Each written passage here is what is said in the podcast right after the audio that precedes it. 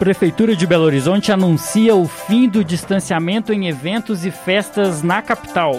Lula Palusa divulga os nomes das atrações de 2022.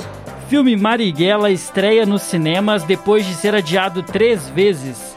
Minissérie Verdades Secretas 2 bate recorde de audiência no Globoplay. Boa noite, ouvintes da Rádio PUC Minas. Está no ar o Jornal da Sete, com as principais notícias culturais da semana.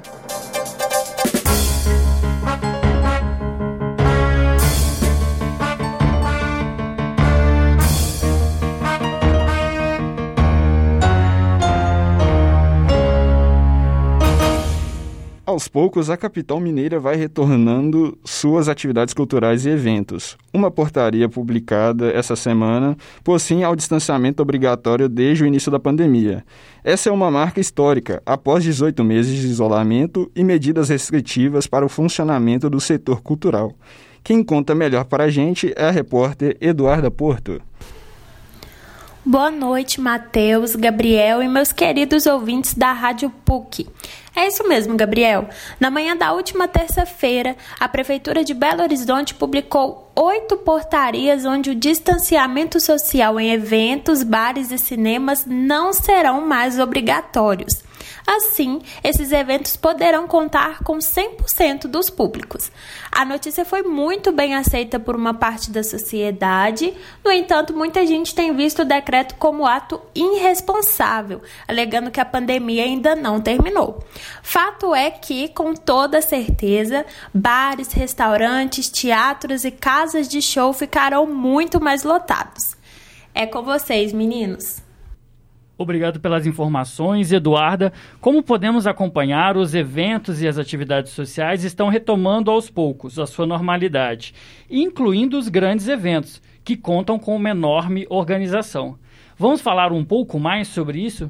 Os festivais de música estão voltando com tudo. Depois de o Rock in Rio anunciar quase todo o seu line-up para a edição de 2022, chegou a vez do Lola Palusa divulgar também quais serão as suas atrações para o próximo ano.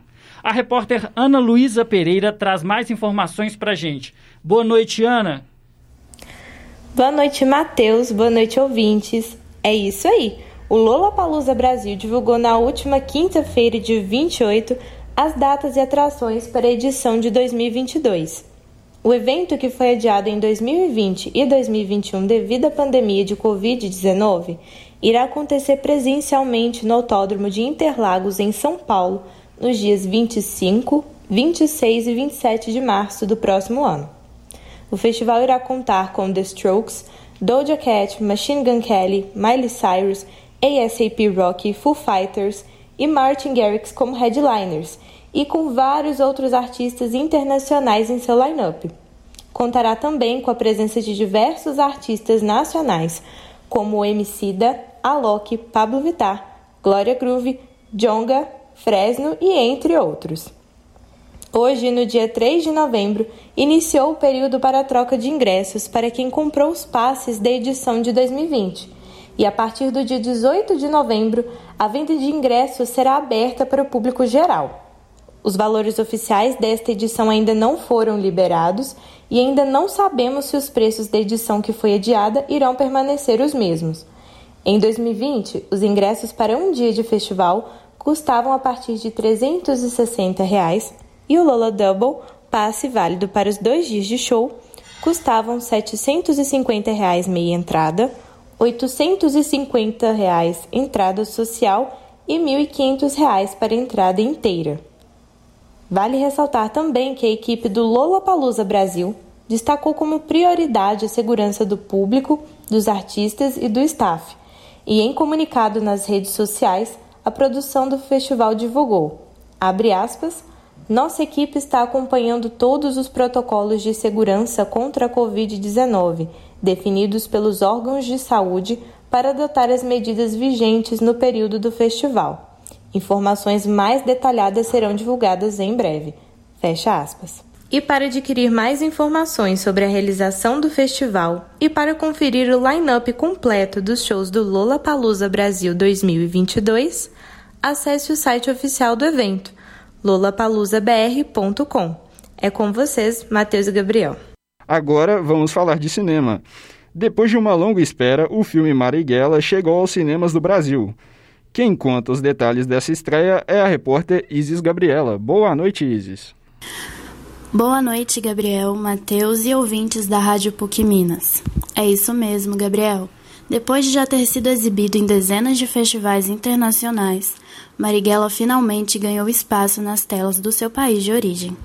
Com estreia oficial marcada para amanhã, dia 4 de novembro, o longa-metragem dirigido por Wagner Moura já está sendo pré-exibido nos cinemas brasileiros. Protagonizada por seu Jorge, a obra conta parte da história do baiano Carlos Marighella, guerrilheiro que se destacou na luta contra a ditadura militar no Brasil. Inicialmente, o filme tinha o seu lançamento marcado para o dia 20 de novembro de 2019, mas foi adiado para 2020 devido a problemas burocráticos com a Agência Nacional do Cinema, a Ancine. No ano seguinte, a estreia foi cancelada por causa da pandemia da Covid-19 sendo remarcada para abril de 2021. Neste ano, pela terceira e última vez, o lançamento foi novamente adiado para amanhã, data que marca os 52 anos da morte de Marighella.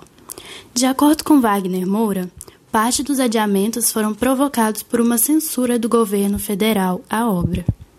No evento de pré-estreia do filme em São Paulo, que aconteceu na última sexta, dia 29, Wagner Moura foi aplaudido ao dizer, aspas, é um absurdo ter que lutar contra o governo federal para estrear no seu país.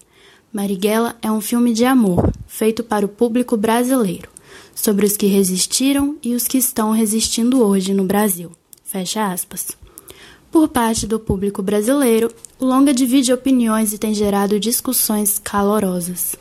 Eu já tive a oportunidade de vê-lo e recomendo a experiência a vocês, meninos, e claro, aos nossos ouvintes. Antes de formarmos e compartilharmos a nossa opinião, devemos primeiro conhecer e checar os detalhes da história, certo? É com vocês, Gabriel e Matheus. Em instantes, você vai acompanhar os detalhes da estreia da nova minissérie da Globo, Verdades Secretas 2. É daqui a pouco, depois do intervalo. Equipamentos danificados, educação prejudicada. Preserve a universidade. Ela também é sua casa. Uma campanha contra o vandalismo na universidade. Realização PUC Minas São Gabriel. Apoio DCE, Gestão, Democracia e Luta. Estamos de volta ao Campo Programação e vamos falar um pouco sobre a minissérie Verdades Secretas, o atual grande fenômeno da Rede Globo. A nossa equipe de reportagem esteve acompanhando de perto o lançamento da segunda parte da trama. E a repórter Fernanda Rodrigues vai nos contar mais detalhes sobre a produção que vem fazendo tanto sucesso. A volta da trama de Valcir Carrasco vem gerando burburinho desde que foi anunciada. A continuação de Verdades Secretas, exibida originalmente em 2015 pela Rede Globo, chegou quebrando recordes no Globoplay, plataforma de streaming da emissora. A minissérie, que estreou no dia 20 de outubro, registrou quase 2 milhões de horas assistidas somente nas primeiras 24 horas no ar, o que foi considerado o melhor resultado da história do Globoplay. A liderança até então pertencia ao documentário A Vida Depois do Tombo, da cantora e ex-BBB Carol Conká, que havia atingido pouco mais de 700 mil horas em um único dia. Mas os feitos não pararam por aí, porque somente na primeira semana no ar, Verdades Secretas 2 acumulou 9 milhões de horas consumidas, superando também o lançamento no Globoplay da série norte-americana Grey's Anatomy, que liderava o ranking entre as estreias da plataforma. Sucesso absoluto de audiência, Verdades Secretas 2 foi responsável inclusive por aumentar o número de novas assinaturas do streaming global e impulsionar as visualizações da primeira temporada, que também está disponível na plataforma e atualmente está sendo reprisada na TV aberta. A minissérie, protagonizada por Camila Queiroz, Agatha Moreira e Rômulo Estrela, conta com 50 capítulos no total, mas a sua divulgação será pouco a pouco. A cada quinzena será disponibilizado um bloco composto por 10 capítulos. O primeiro bloco, que foi lançado no último dia 20, já está disponível na plataforma. E hoje, às 9h30 da noite, o segundo será lançado. Verdades Secretas, que foi dirigido por Mauro Mendonça Filho na primeira temporada, agora conta com direção artística de Amora Maltner e promete uma sequência de cenas bem picantes. Com classificação indicativa para maiores de 18 anos, serão 67 cenas de sexo durante a segunda temporada, o que supera inclusive a quantidade de capítulos. Por isso, a minissérie ganhará uma versão mais light, com cortes, para ser exibida na TV aberta logo após o lançamento de todos os capítulos no Globoplay, o que ainda não tem data definida para acontecer. Repórter Fernanda Rodrigues. Queridos ouvintes, é sempre muito bom estar aqui trazendo informação e cultura para vocês. Mas infelizmente o nosso Jornal da Sete vai ficando por aqui. A gente agradece a companhia de todos e nos despedimos com um até logo. Tenham todos uma ótima noite.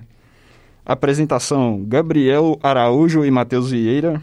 Produção: Ana Luísa Pereira, Eduarda Porto, Fernanda Rodrigues e Isis Gabriela. Trabalhos técnicos: Alexandre Morato. Coordenação: Getúlio Nuremberg. Muito obrigado pela sua audiência e até a próxima.